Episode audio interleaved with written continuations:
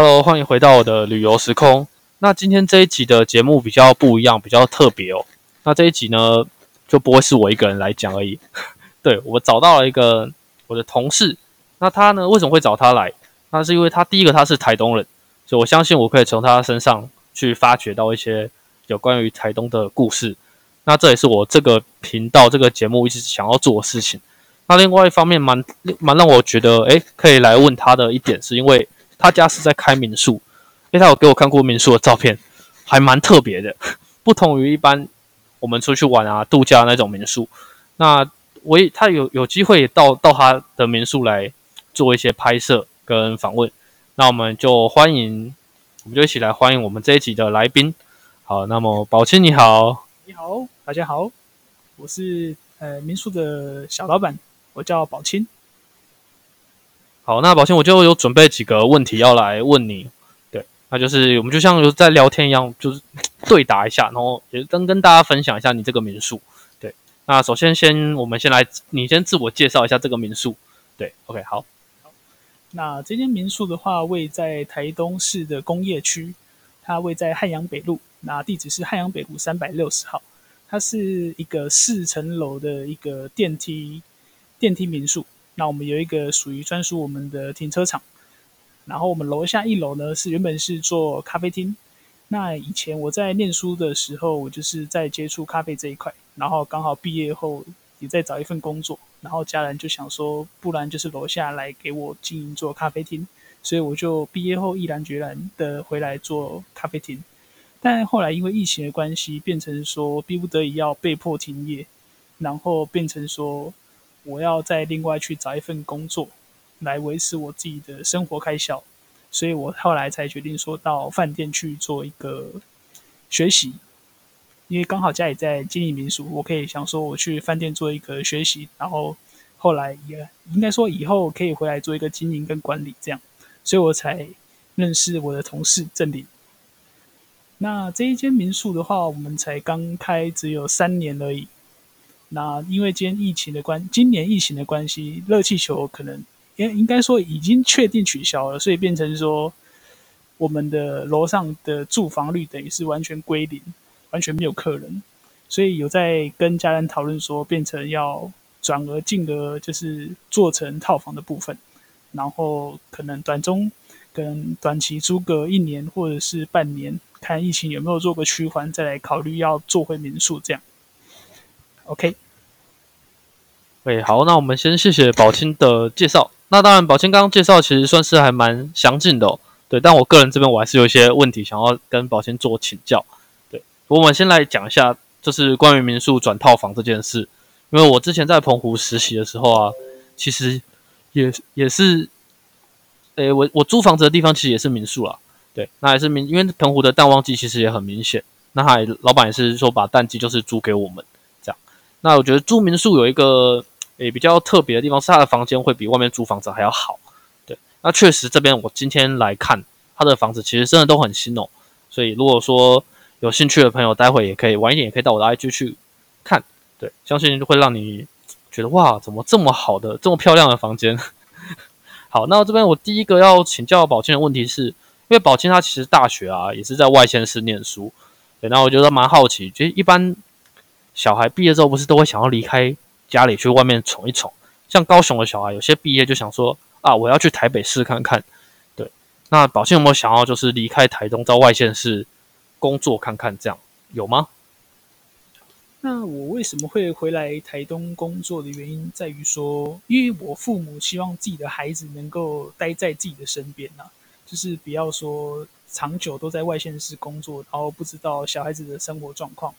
所以他才家人才打算说，呃，希望我回来台东，然后可以做一份工作，然后也是一份我喜欢的工作，然后刚好就楼下的这一间房子楼下就空着，空着也空着，所以就打算就让我直接做咖啡厅这样，所以最后就是才才决定要回来，不然其实我蛮喜欢外面的生活，至少不会这么的约束啦。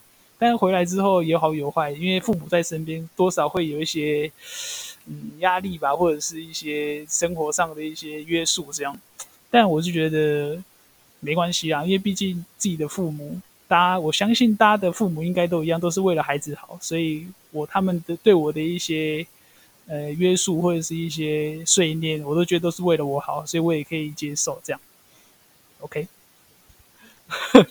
听到这样讲，那是台东好青年，爸妈的碎念是为了我好，这个话哎，真的哎呀，不行了，我妈会听广播，所以不可以乱讲，不可以乱讲。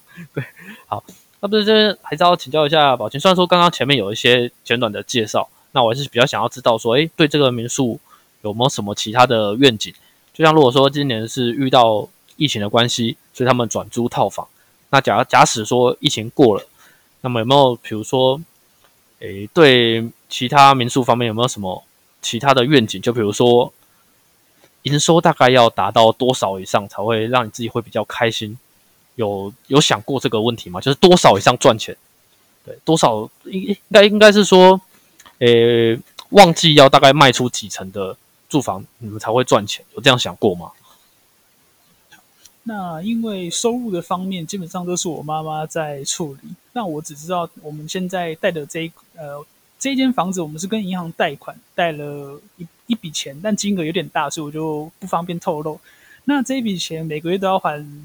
利息嘛，然后还要还一些，呃，一些，因为我们有买一些设备啊什么的。虽然设备那些已经付清了啊，但是有含在那个贷款的金额里面，就是会变成说每个月都要固定支出，大概至少要十万的贷款要还。所以如果说照刚正你这样讲的，最少的话应该也要贷每个月的收入至少要十万以上，才有办法去分担这些压力，这样。但因为疫情的关系，变成说我们的整个收入归零，会变成说逼不得已我们要转型，变成做套，就是套房出租。对，那等疫情过后的话，我相信是一个旅游大爆发的一个起点。那可能会变成疫情过后，我们会走回我们原本想要做民宿的一个初衷。因为毕竟，如果以民宿跟套房来比较的话，如果民宿认真做，然后如果说一个知名度在的话，其实。比套房好做很多。假设一间套房，如果说算个六千块好了，然后我月我做民宿一天租个两千块，我可能三天就赚到那六千块了。那我剩下的时间其实可以有很多的一个赚钱的机会。那如果说旅游大爆发开始的时候，我相信台东是一个大家都会想要来的地方。毕竟我们这边疫情的状况没有那么的严重，然后我们又是一个好山好水的地方，我相信之后一定会有很多观光客会来的。OK。好，那大家都听懂这个意思吼，就是大家如果疫情过后啊，回来台东玩，首选就是这里了。因为毕竟你看，诶，这其实也算是一个类似青年创业哦。虽然说是跟家里一起，但你就想着这是跟家里合资，对我，因为我其实我前面是不知道贷款这件事啊，我一开始只是想说，哇，怎么这么厉害？因为这这个就是诶，这是他们的算他们的土地吧。我想说，怎么这么厉害，有自己的土地，然后盖民宿？对我以为是他们有有本钱。对，我们会想到是贷款带来的，对，但你看有志者事竟成，对，所以如果有机会来台东，我觉得这边会是你一个蛮不错的选择。好，那其实我们从节目开始讲到现在，好像都还没有介绍到这间诶民宿的名字。那这间民宿它叫做爱丁堡，对，那爱丁堡大家其实应该第一个听到这个的直觉就是英国，对我一开始听到我想说，诶，对啊，为什么在台东这个地方富有原住民文化的一个？地方竟然选了一个英国的名字，对，那我想问一下宝清，为什么这边会叫爱丁堡？好，那爱丁堡这个名字是因为，应该说我的本名叫做张宝琴，然后他们我我父母就拿我的名字去做一个算算是一个算命吧，然后因为我要创业嘛，总要一个店名跟我的名我的名字是一个合的状态，所以他们就是拿我的八字去做一个算命。然后最后有十个名字给我们选，最后我们就是跟家人讨论，最后选择爱丁堡这个名字。那爱丁堡大家都知道是一个英国。那那时候在准备咖啡厅的楼呃楼下咖啡厅要准备想要营业的时候，就是我在想楼下的风格到底要做什么风格啊？就是用这个店名来做一个延伸。所以我们楼下的整个装潢风格就是一个英国风，包括我们的椅子、我们墙上的所有画跟一些摆设。到处都有一些英国的一个特色。那如果有机会的话，大家可以来我们台东爱丁堡，可以来做一个参观。这样对，那宝清讲的，其实我觉得真的都还蛮，就还还真的就是很浓浓的英国风。像我今天我第一次来，我一进门啊，那真的就被眼前的画面给震慑住。虽然说我以前在网络上有看过他们的照片，对，但进来就看到他的椅子啊都是英国的国旗，对，然后壁画就是很多，比如说像英国的卫兵啊，或者是一些英国的那种街景、大笨钟之类的，对，所以就很特别哦。你会觉得，在在台东这个地方。怎么会有一间这么欧风的民宿？我觉得就是大家可以有机会可以来不同的体验看看。那么接下来有一个关于民宿比较，我个人认为是比较犀利、比较严肃的问题，就是在这么多间，因为大家知道旅游胜地通常都是非常多的民宿或者是饭店，对。那在众多的民宿或者是饭店之中，为什么客人要选择这里？对你有什么把握说，诶，我有什么不一样的地方可以吸引你来，让你有一个不一样的体验，有吗？那我觉得我们民宿有一个比较大的几个优点，就是我们的楼下，就是目前啦，我在台东看过的一个任何民宿当中，没有这么多的一个画作。其实它不是壁纸，它也不是什么随便乱画，它就是一个台东一个很很一个资很资深，然后很厉害的一个师傅画的。他这个画在台东基本上找不到了，对。找不到，找不到这种画的画感，这样。那另外一个特色就呃，另外一个就是一个点，就是我们民宿有一个专属我们的停车场。因为有些民宿它是可能有停车场，但是它位置可能不多，或者是比较不好停。但我们有一个属于我们专属的停车场。再来就是我们民宿整栋都很新，就是我们的设备啊，我们盖的整个房子屋顶啊，这整个完全都几几乎跟新的一模一样。所以我觉得这是一个我们的一个特色。那再来就是我们的交通性能，交通方面的话，我们离市区大概十分钟，慢慢开的话，十分钟内就可以到市区了。那如果你要去一些三线，呃，应该说你要往北或往南都很方便。我们去高雄去要呃往南去高雄，或者是往北去台北的路线都非常的顺，因为我们处处处在一个中间的位置，这样。OK。好，那我们最后想要来请教宝清关于民宿的问题是：我们饭店，哎，你们民宿有准备一些像脚踏车啊，或是借机车的服务吗？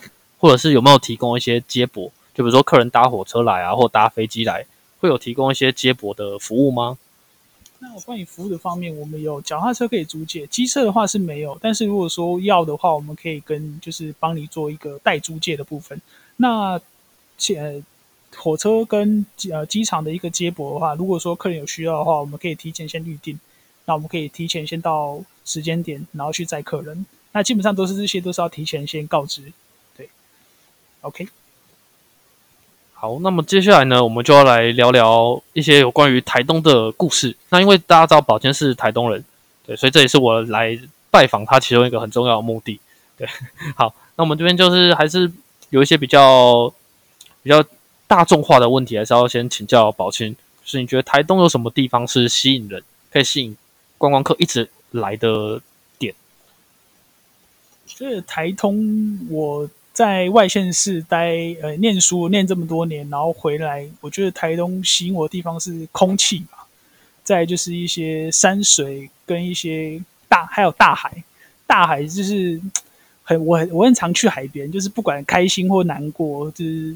或是无聊，我觉得去海边都是一种舒压，就是放松的一个状态，可以让自己一个完全一个归零。不管你当下是处于什么什么样的心情或什么样的感受，当你到了海边，会觉得哇，好像又重新开始，好像你已经被大海洗得干干净净一样。然后离开之后又焕焕然一新的感觉。OK，海边的感觉真的是跟我的体验跟想法都非常的像。真的是，因为像我之前有跟大家，就前面几集有跟大家提过，其实我也是很喜欢去海边的。那我个人认为最漂亮的海，那当然是在澎湖。因为澎湖的话，它四面环海，那你每个每个沙滩或者是海边的风景都不一样，所以我觉得澎湖的海是最漂亮的。那台东的话，太平洋真的也是很美哦。那在我前面环岛的那一期，有跟大家讲，是我第一次看到太平洋的那个感动。对我有其实有蛮多想法跟宝清很像，就是我可以带着一些不愉快。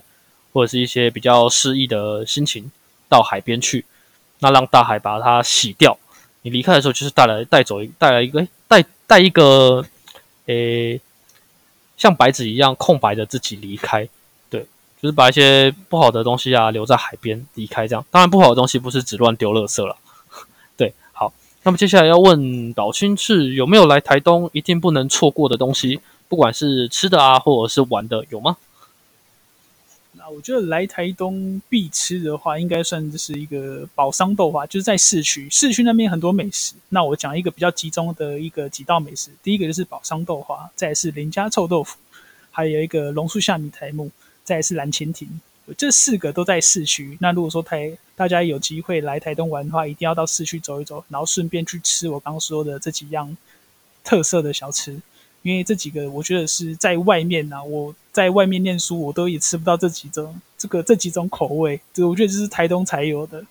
那如果说以我们民宿附近的话，我觉得有一个也是必吃的，就是一个蛋饼，布鲁蛋饼，它名字叫布鲁蛋饼，它的饼皮是完全就是一个自己老板自己手感，每天手感的一个饼皮，它跟外面不是一般早餐店那种完全不一样，它就是一个我觉得是有用心的一个饼皮。那如果说大家有机会，一定要来吃看看。OK，好，那布谷蛋饼是真的很推荐哦。因为像我去年环岛的时候，我住台东，隔天早上就是吃布谷蛋饼。那时候也是我那个提供我住宿那个朋友，他跟我说早上可以去吃看看。哎，真的很好吃。我刚点了两份吧，本来吃一份啊，后来又再点一份，真的很赞。但是我想特别再问宝清一个关于食物的问题是，台东的炸鸡啊，大家都知道有名的蓝蜻蜓或者是阿红，那吃起来我自己的感受，吃起来是真的。它有一种说不出来的香的感觉，就是跟一般高雄吃的炸鸡不一样。对，那这个会是你你觉得它跟外县市的炸鸡有不一样吗？还是是我自己的错觉？那讲到炸鸡这一块，蓝蜻蜓跟阿红，它其实一开始是蓝蜻蜓先先出来的，然后后来是因为阿红炸鸡是因为那个有一个学徒他在蓝蜻蜓做了很长的一段时间，然后后来自己出来开了一间炸鸡店，它叫阿红，就是阿红炸鸡。那我觉得这两间的话，在地应该说我们在地人的话会去吃阿红，原因在于说排队的人数没有比蓝蜻蜓来的多。再也是阿红炸鸡有比较多间，蓝蜻蜓只有一间。所以如果说我现在想要吃炸鸡，我不会去蓝蜻蜓买炸鸡，除非没有人。但是没有人是不太可能的。它不管是淡季或旺季，蓝蜻蜓总是要排很长的一段时间。所以，如果是在地台东人，大多会去吃阿红炸鸡。这两个我觉得味道上没有说差很多啦，因为它黑胡椒的呃感觉啦，吃起来的口感，我觉得都是差不多的。所以，如果是我的话，我会选择吃阿红炸鸡。那外地人比较多会喜欢吃蓝蜻蜓，因为它有名，大家来台东都知道蓝蜻蜓。对，这样子。对，大家不要被名气所那个 所诱惑。没有啦，其实你有机会来，那当然我就觉得都可以吃看看。那最好的方法就是你一间买一点，一间买一点，那自己回去做比较。对，那像我也是两间都有吃过。那我个人是比较喜欢阿红啦，那个是真的是因为排队真的不太用排。对，那第二个就是我单纯喜欢它的那个味道，这跟我在高雄吃的炸鸡都不不太一样。那这边要再跟大家分享一个是榕树下米台木。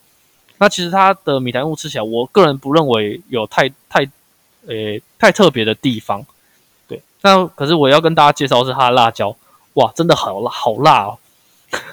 原本是在书上看到介绍说啊，那边的辣椒很辣，对。然后去的时候我也不相信，然后有一次朋友来，我就约朋友一起去吃，然后我那时候就加加加，我就是照我正常一般加辣椒的量，就加完之后那碗我吃不太完，因为真的太辣，哇，一直流眼泪，很难受，但是好爽，那感觉真的就只有爽可以形容。对，那这边还要介绍一个完美点，它就在榕树下米台木的旁边。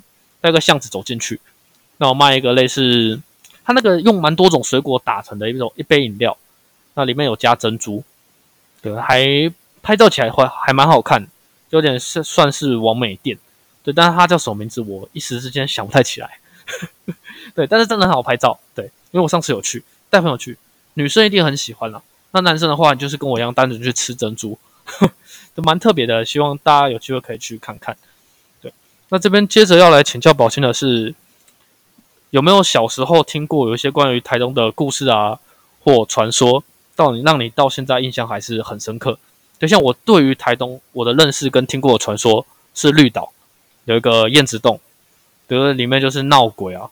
那它的那为什么闹鬼大家会知道？是因为相传就是西班牙大航海时代，他们西班牙人要去日本做贸易。